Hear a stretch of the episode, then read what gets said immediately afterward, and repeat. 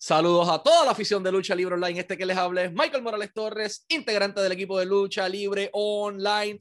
Y tenemos el enorme privilegio de presentarles a nuestro invitado especial en la tarde de hoy de Boston, Massachusetts, para el mundo. Dos veces campeón mundial peso completo de Impact Wrestling y representando a Impact, él es Eddie Edwards, uno de los jugadores de franquicia de Impact. Eddie, it is an honor for us to have you as our guest. How are you doing today? Oh man, I'm after that intro, I'm doing great. Can you do my intro everywhere? Just come out to the ring with if I go to the store, can you just intro me like that? It just sounds sounds beautiful. I feel I feel like I'm ready to go now. If Ross allows it, we, we're good to go. but yeah, man, thank you for for being here, for your kind words, and for your time.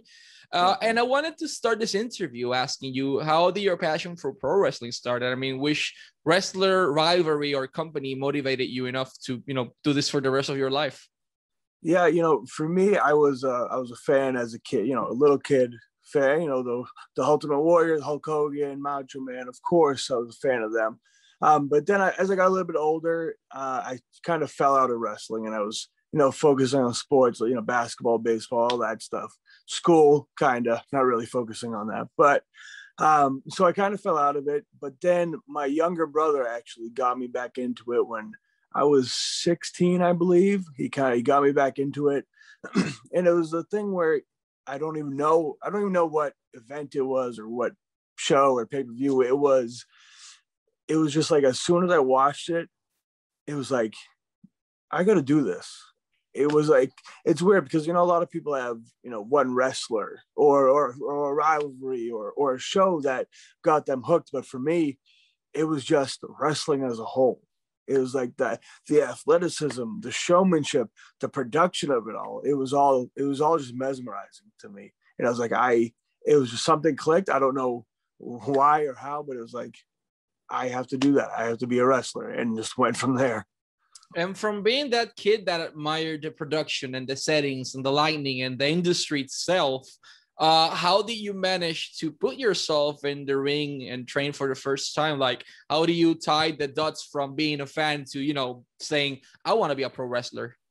I, you know, I just started, I had the wrestling magazines and I trying to find wrestling schools. That's what I, I was just trying to find wrestling schools found on the internet.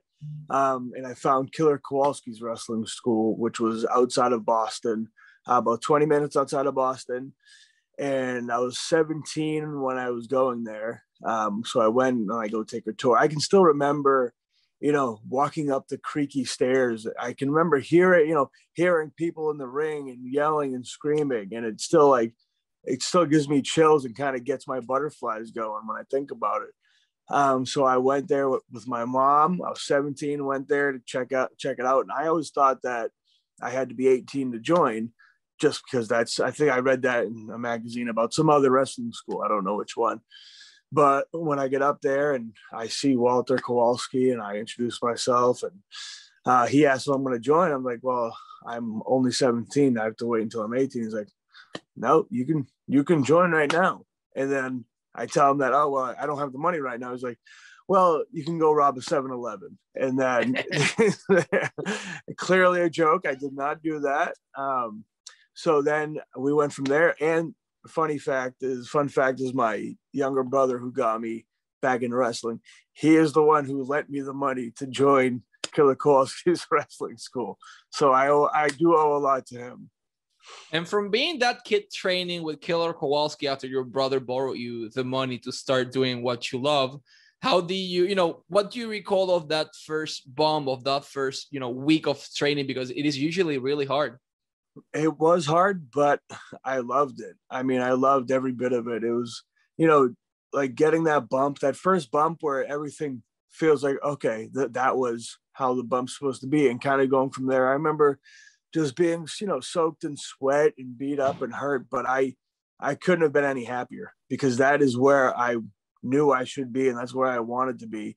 And we had some great, a great trainer. Slyck Wagner Brown was my trainer there at the time, and we just did you know i would travel to shows with him i would do everything i could to be i would go to wrestling training four to five times a week as much as i could i couldn't get enough i couldn't get enough of it and you know every person has a humble beginning. What do you recall of your first match? Was it, you know, what you had in mind and you planned with your partner or nothing as expected? it was, you know, I would go to all these independent shows with Slyck Wagner Brown. So I never knew there's the the old rule always bring your gear. You never know if there's going to be a spot open. So that's what I did. I had wrestling stuff with me and there's a gauntlet, you know, battle royal type thing um, and Stevie Richards was actually he was actually like the agent for the match. So Stevie Richards says I can, you know, I'm going in there, and this is here. I'll t- I'll, I'll commentate my whole uh, debut.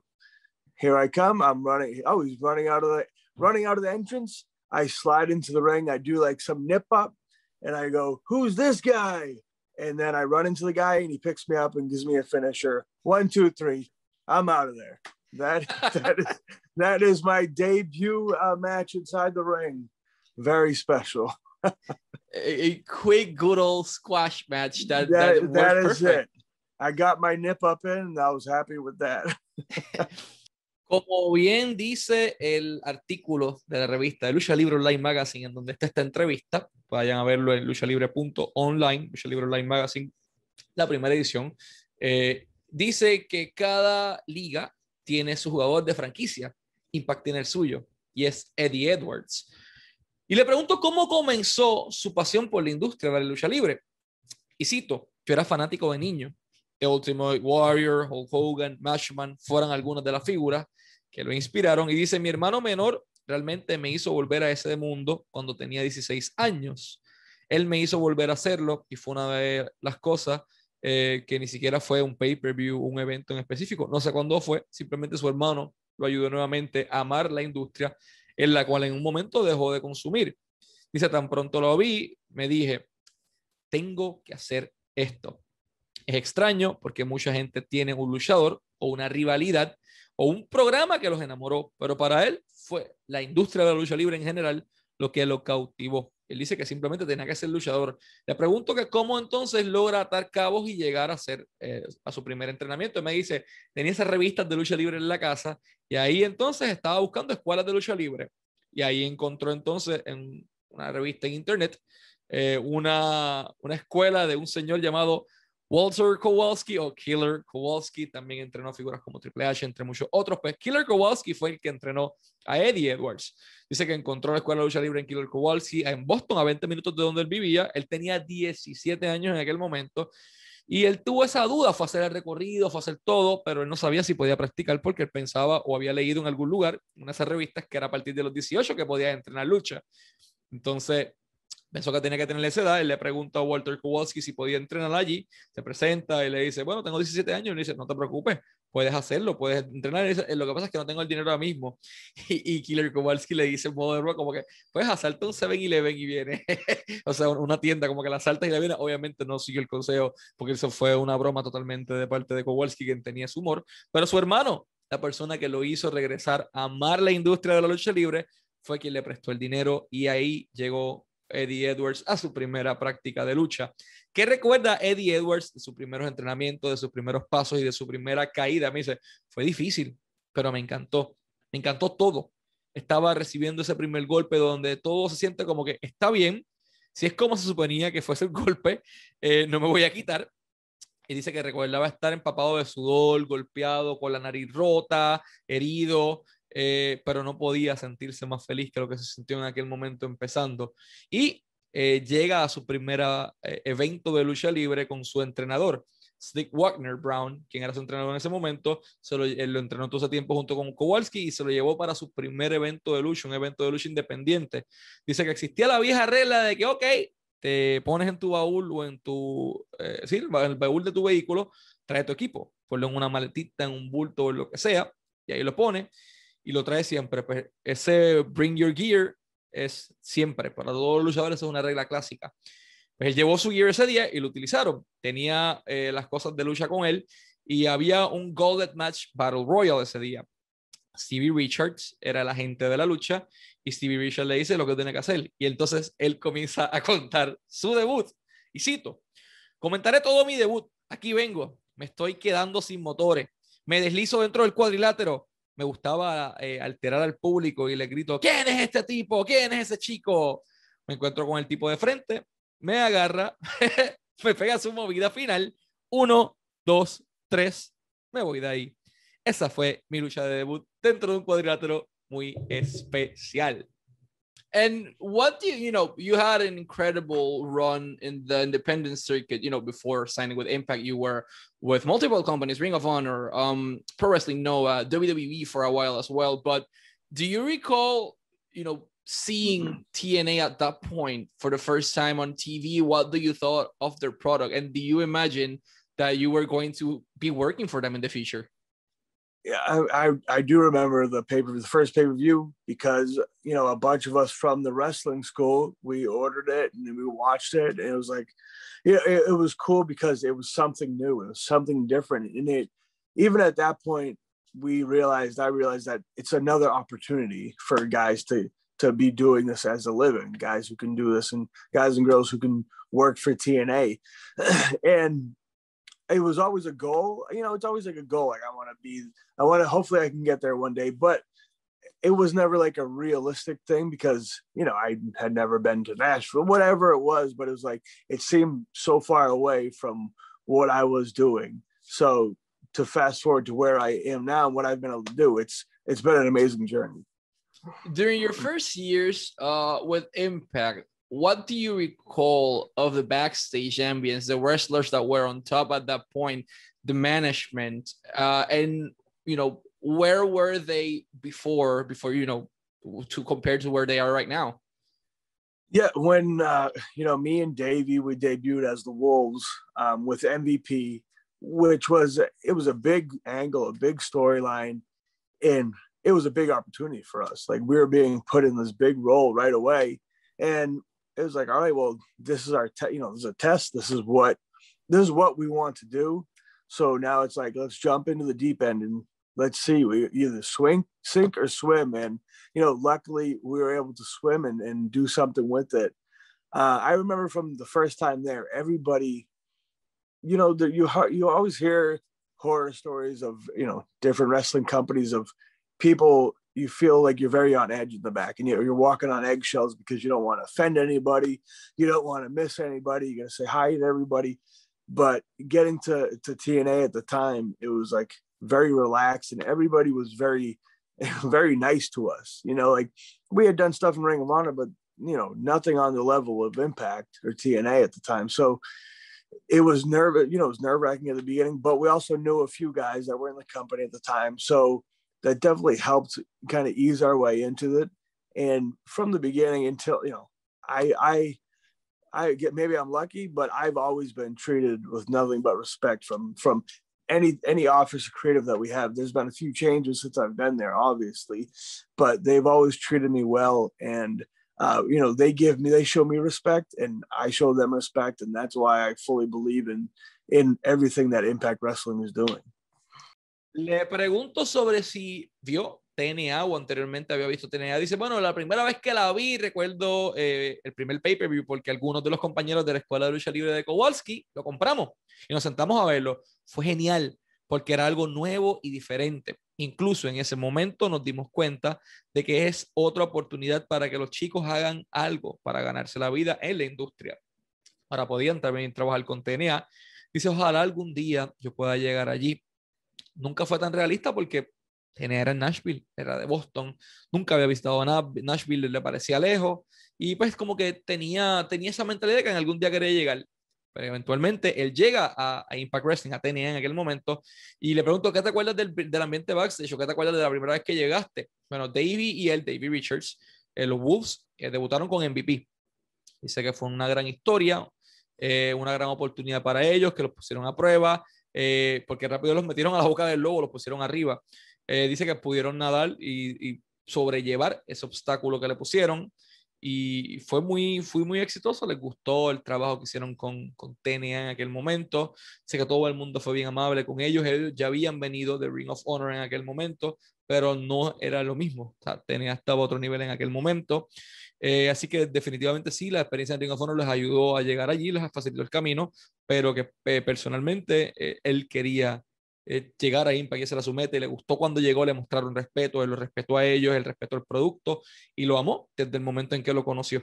Uh, people say that if you like the girl enough, put a ring on it and, and, you know and get married, and that is exactly what she did with Impact. Like you signed and had zero intentions of looking anywhere else. So you were on Ring of Honor, you were on Pro Wrestling Noah, WWE, many other companies all around the world. Why was Impact the right choice for you and for your partner Davey Richards at that point? You know, we we felt it right away where like we knew we were going to be able to chance to kind of do more we would have more say of everything we were doing we kind of had we had creative we could do some creative stuff we had a lot more say we could there's always a good back and forth between the creative and the front office and us. And it felt like there was a lot more freedom. And it just felt like, you know, as soon as we got there, it felt like it, it clicked. It was like, uh, I, you know, we're happy here. Why, why would we want to go anywhere else? You know, we're making a great living here. They're taking care of us. We're having fun doing it. Like that is the most important thing to enjoy what you're doing. And I have always enjoyed it in my time and impact from TNA to impact. I've always enjoyed it. And I've always been happy here you know, I've always been happy to be a part of Impact, and I take pride in being, you know, the longest tenured wrestler uh, currently in Impact. You know, I've been there seven years at this point, and I take pride in that. I take pride in being the guy that I will wave the Impact flag as long as I can until my arm falls off. They have treated me great, and I believe in everything that we're doing. I believe in what the front office is doing, but I also believe in all of my brothers and sisters in that locker room. I believe that they are the best. they're the best in the business, and we're going to go out there and we're going to put on a great show each and every time. And from being a tag team wrestler that prove yourself and your partner what everyone you know already knew that you were the number one on Impact. Uh, you grant you were granted the opportunity to go as uh, you go as a single wrestler, and a particular night you defeated uh, Bobby Lashley to win your first TNA World Heavyweight Championship. Bobby Lashley, current WWE uh, World Heavyweight Championship, a monster of a man. What went through your mind that night when they gave you what was going to happen backstage, but specifically after the bell rang? You know, even even you saying that, you know, the fact that I beat Bobby Lashley, which is, you know, Bob, I I loved wrestling with Bobby. He is, uh, you know, he's he's a giant of a man. He's a freak of an athlete, a great wrestler, obviously, but also one of the nicest guys backstage, which is always great. Um, and even like you just saying that, me thinking of this right now, it's giving me chills, you know, because I think of that moment being in the ring where, you know, there's ups and downs in, in everybody's career. And there's been certain points where I didn't think that I would ever have that shot. You know, I, I didn't think I didn't know I always wanted that, but I didn't know if I would be given that opportunity. And when that day came, and you know, I hit Bobby Lashley with the with the Boston Knee Party, and I pinned him one, two, three in that moment where I'm kneeling down I'm looking at the title. It was very much real emotion. I mean, it still is right. I am literally getting chills right now talking about it because that, you know, that's the end goal. That's what you. That's what everybody wants to do. Everybody wants to be the champion. And for me, I want to be the champion. I want to be the Impact champion, TNA champion because of my love for the company and my belief in the company. So being a champion, it says, you know, I'm the man on top of the mountain and I'm that one who's carrying everybody else. I'm the one I want to tell people like, follow me, follow me. We're going to make it through this. Whatever it is, we're going to make it through. And it was a pretty surreal moment. There's a lot of emotions that went into it. My, one of my best friends had passed away at the time who I'd started wrestling with and it was just like a full release of emotion when when I won that belt and I was able to hold that championship. It was an amazing feeling. Le pregunto por qué en aquel momento David Richards y él entendieron que lo mejor para sus carreras era firmar con Impact Wrestling.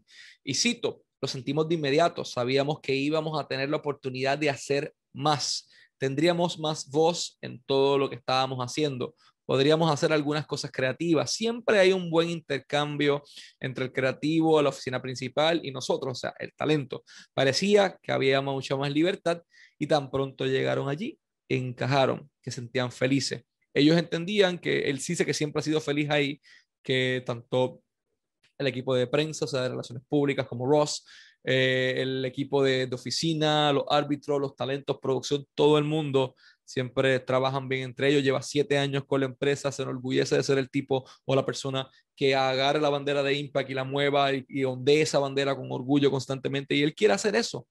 Quiere ser ese jugador de franquicia, quiere ser esa persona que eleva el nombre de Impact Wrestling y quiere estar ahí por siempre.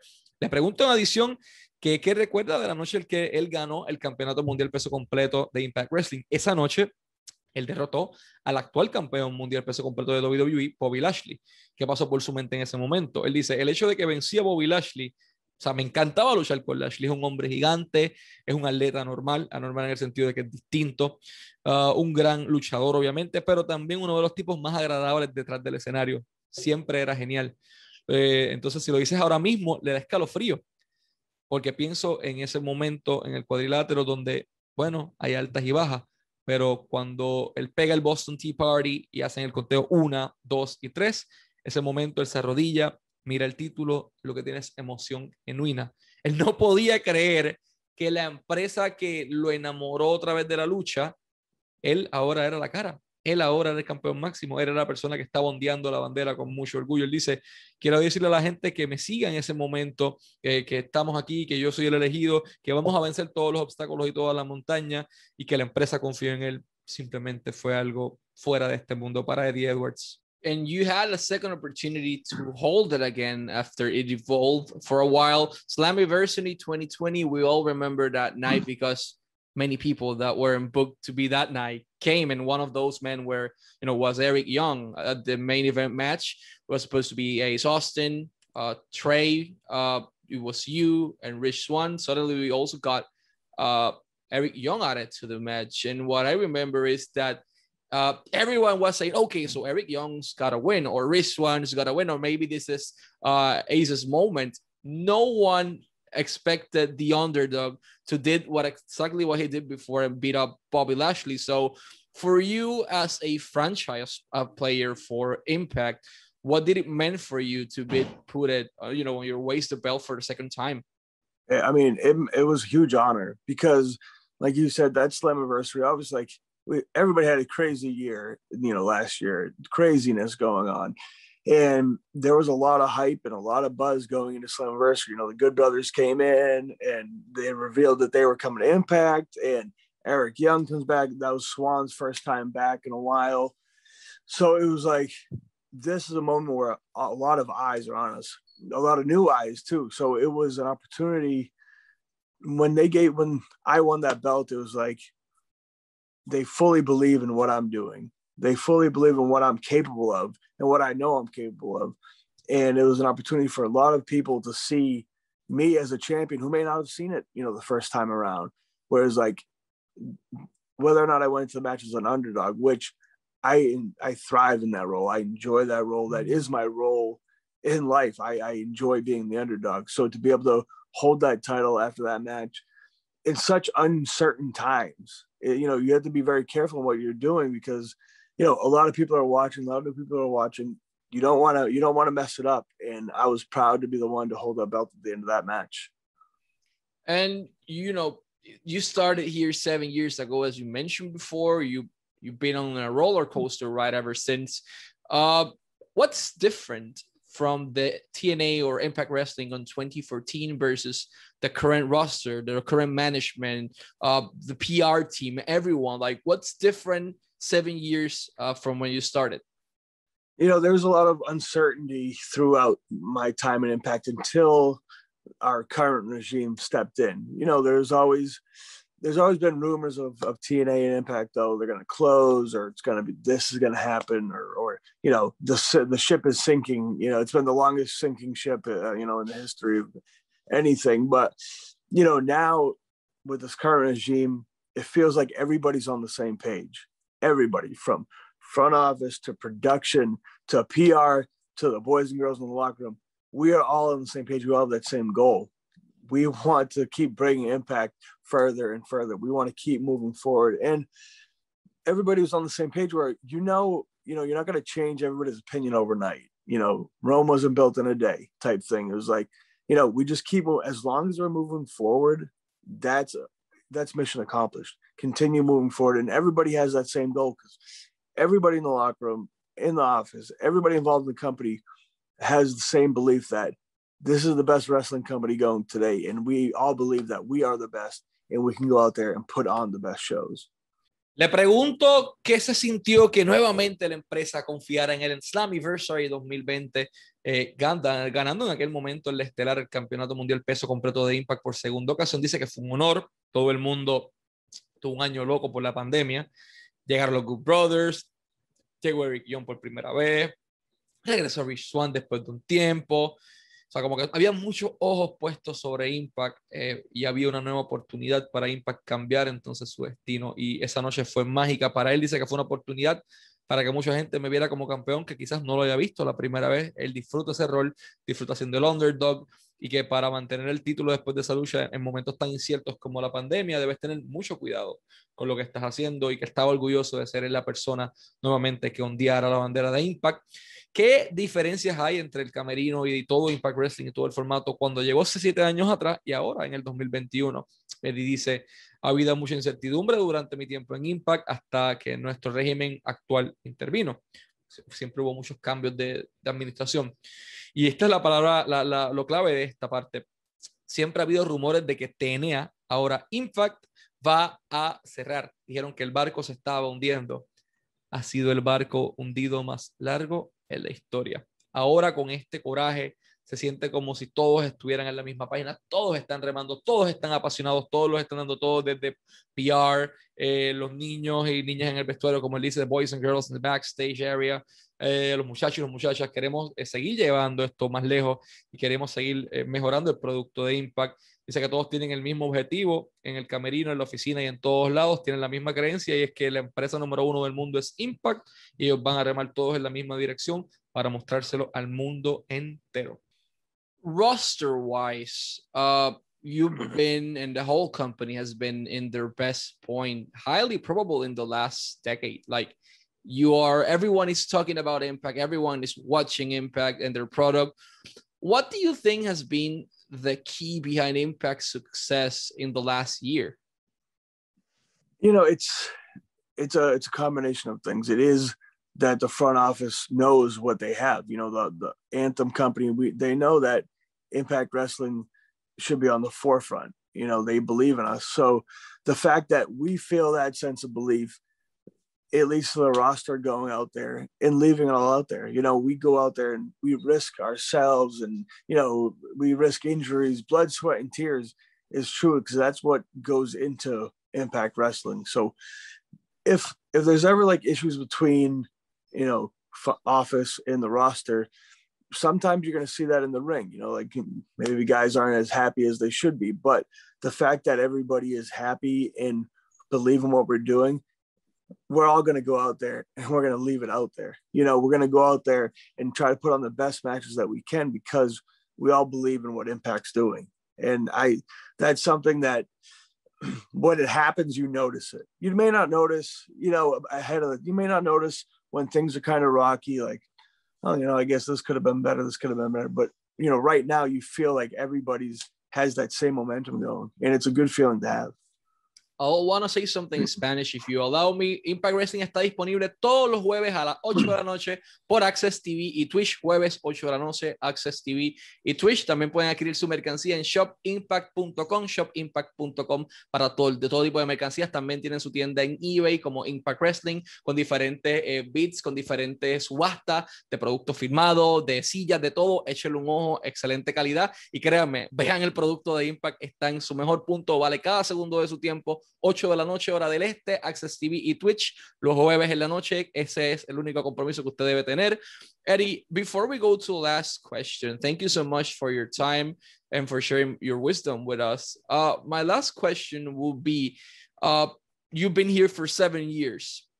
We know that you, you know, there's other people or other companies interested in your services. It is something that it is commonly known. Uh, do you plan to stay on Impact Wrestling for life? Like, do you want to be that long life employee of Impact?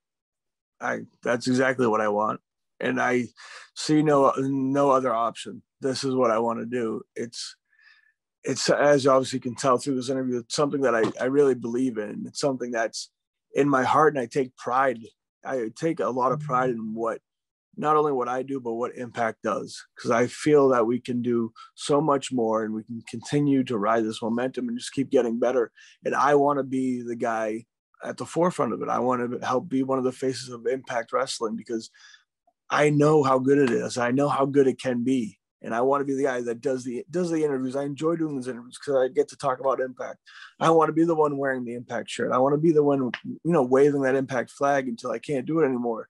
This is total. This is what I want to do. I want to, I want to retire an impact player, basically. You know, that's what I want to do.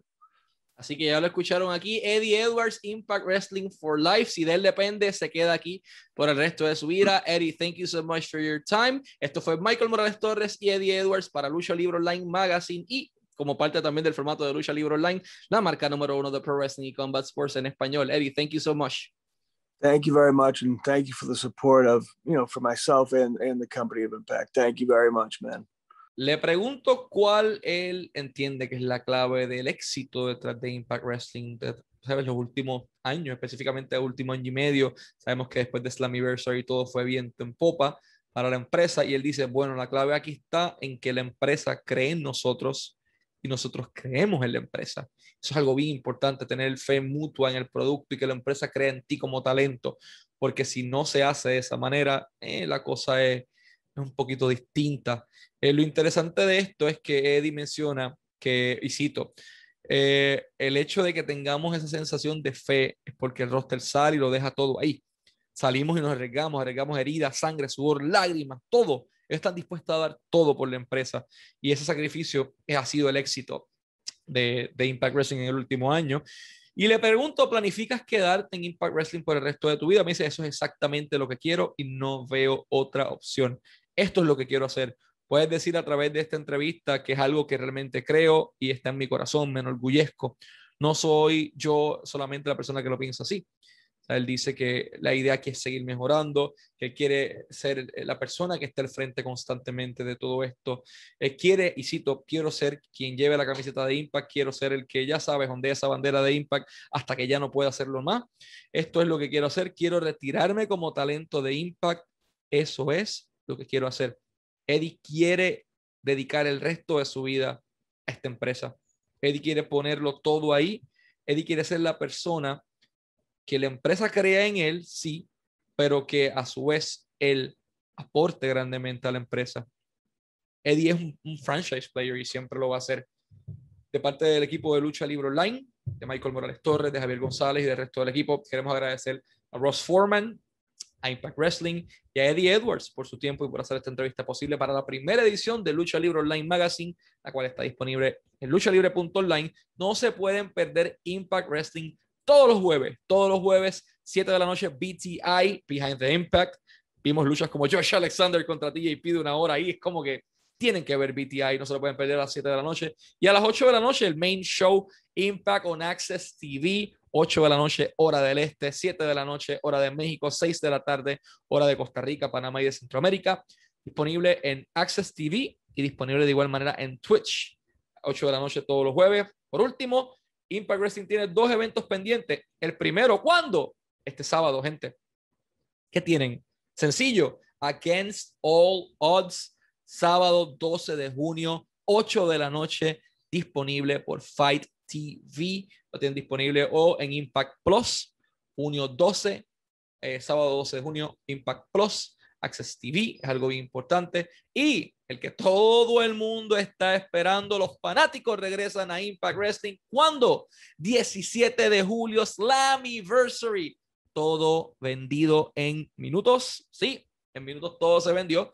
Slammiversary eh, regresa con el público el 17 de julio en Nashville, Tennessee. Se quedaron fuera, no se preocupe. Puede verlo desde su hogar a través de todo el formato de pay-per-view y principalmente a través de Fight TV, Slammiversary. No se lo pueden perder. 17 de julio, el día que todo va a cambiar. Él lo ha anunciado. ¿Quién llegará a la empresa? No lo sabremos. Lo que sí sabremos es que Eddie Edwards, el franchise player, va a estar ahí ese día. Así que nuevamente, este fue Michael Morales Torres para Lucha Libre Online, la marca número uno de Pro Wrestling y Combat Sports Español.